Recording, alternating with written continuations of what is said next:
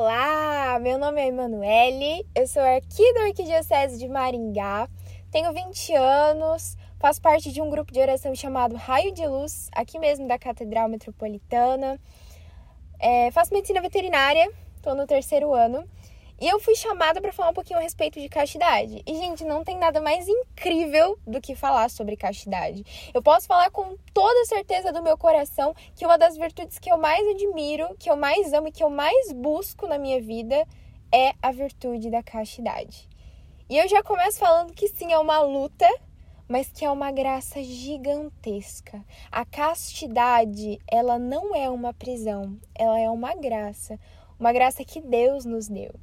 E qual é a primeira coisa que nós precisamos compreender a respeito de castidade? Algo que nós não podemos dissociar dessa virtude: o amor. A princípio, o amor de Deus. Porque Deus é amor, né? O que significa o amor? O amor é Deus. A primeira carta de São João vem falar para nós lá no capítulo 4, versículo 8, que Deus é amor. E o que significa o amor? Significa dar-se, significa doar-se, significa zelar, significa cuidar.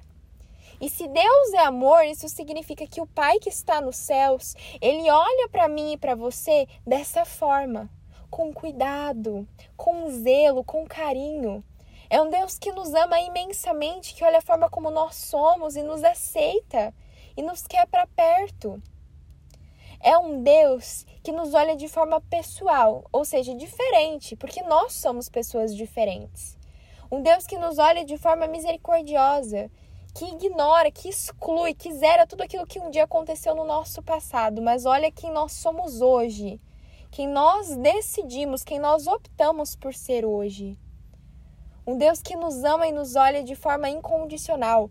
Deus ele não impõe condições para nos amar. Deus não impõe a castidade como uma condição para nos amar. Ele já nos ama. Nós vivenciando a castidade ou não. A diferença é que quando nós vivenciamos a castidade, nós conseguimos experimentar o amor de Deus. Nós conseguimos sentir o amor de Deus. Nós conseguimos sentir Ele partindo da gente, nos abraçando, cuidando de nós. E por que, que eu venho falar a respeito de amor de Deus quando eu falo de castidade? Porque para mim, quando eu comecei a aprender sobre castidade, quando eu comecei a entender o que significava, muitas vezes eu olhava para ela como uma renúncia, como um não. Não, eu não posso fazer sexo antes do casamento, não, eu não posso me masturbar, não, eu não posso ver pornografia. E um dia alguém chegou para mim e falou para mim: existe um Deus, existe um Pai que te ama tanto, que olha por você, que zela por você, que quer o teu melhor. E esse Deus, ele tem caminhos preparados incríveis, caminhos maravilhosos para você trilhar. Um Deus que te fez a imagem e semelhança dele. E se nós vimos que Deus é amor, isso significa que eu também sou amor, isso significa que eu sou capaz de amar. E quando eu fui compreendendo essa linha de um pai, de um Deus que me olhava, que me percebia, que me amava, eu fui entendendo que eu não precisava me doar para outros rapazes, que eu não precisava me expor para ser observada por outros rapazes, mas que eu já era vista pelo meu Pai, por aquele que me amava mais que todas as coisas, que é Deus. E aí eu fui entendendo que eu tenho uma missão. Se eu sou a imagem e semelhança de Deus, eu tenho uma missão aqui na terra. Eu tenho a missão de zelar por esse amor. Eu tenho a missão de zelar por quem Deus é, por esse Pai. Eu tenho a missão de guardar o amor. Porque o que é a castidade? A castidade é a guardiã do amor.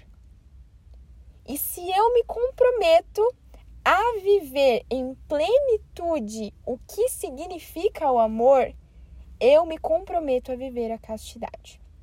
Então, o que é a castidade? Nós entendemos um pouco do que é o amor, né? Esse ir até o fim, esse se doar, esse sacrificar-se pelo outro. Mas o que significa a castidade? A castidade nada mais é do que o meio, a forma para vivenciar esse amor. Né? Quando nós falamos de viver a castidade, nós falamos de olhar para o outro e aceitá-lo como um todo, como uma história única. Nós olhamos para aquele que está na nossa frente, aquele que está ao nosso lado, e nós desejamos assumir em plenitude quem ele é. As suas felicidades, as suas tristezas, as suas qualidades, os seus defeitos. Nós desejamos assumir o outro como uma parte de nós. E o que significa assumir o outro como uma parte de nós? Significa se tornar uma só carne.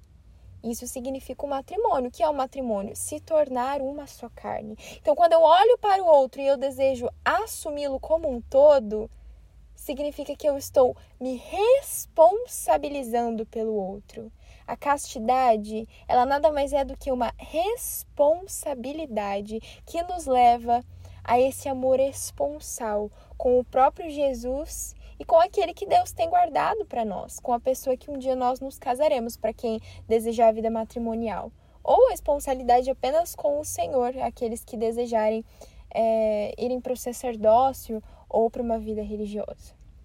E como eu falei, eu faço medicina veterinária e eu acho importante falar sobre isso quando a gente traz sobre castidade porque existem algumas adaptações no reino animal, existem alguns animais que inclusive trocam coisas por favores sexuais, né? Quando eu descobri isso, é, fez eu me lembrar muito da importância da castidade, porque eu refletia, eu descobri que chimpanzés fazem isso, muitas vezes eles trocam coisas, né? Trocam comida em troca de favores sexuais e eu pensava, meu Deus, eu não quero ser um chimpanzé. Eu pensava, não, eu não quero isso para mim.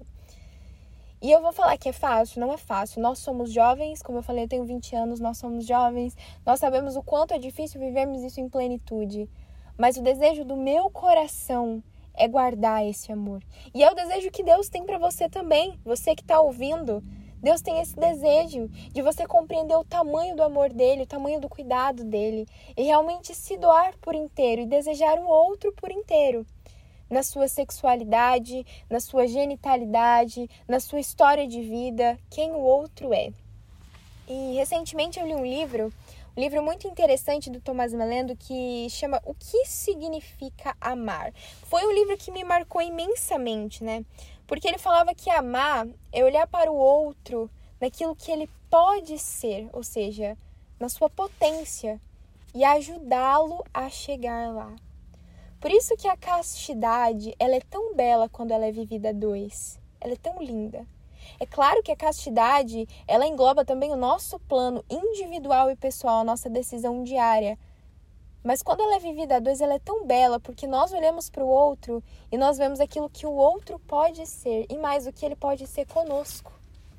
E o Tomás ele trazia uma frase que me marcou muito e que eu levo assim para minha vida, que é a seguinte: tudo que no tempo se aproxima do eterno exige longos prazos de amadurecimento e espera.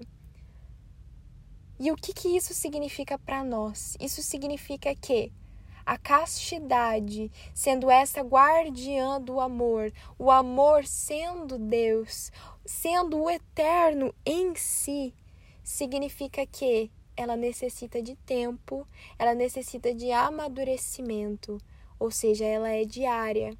É impossível eu e você falarmos que nós dominamos a castidade, que nós somos castos, porque todos os dias nós precisamos nos decidir por isso.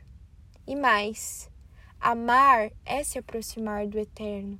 Amar é viver o eterno. E nós precisamos aprender todos os dias, seja nesse âmbito pessoal, familiar ou até mesmo com o outro.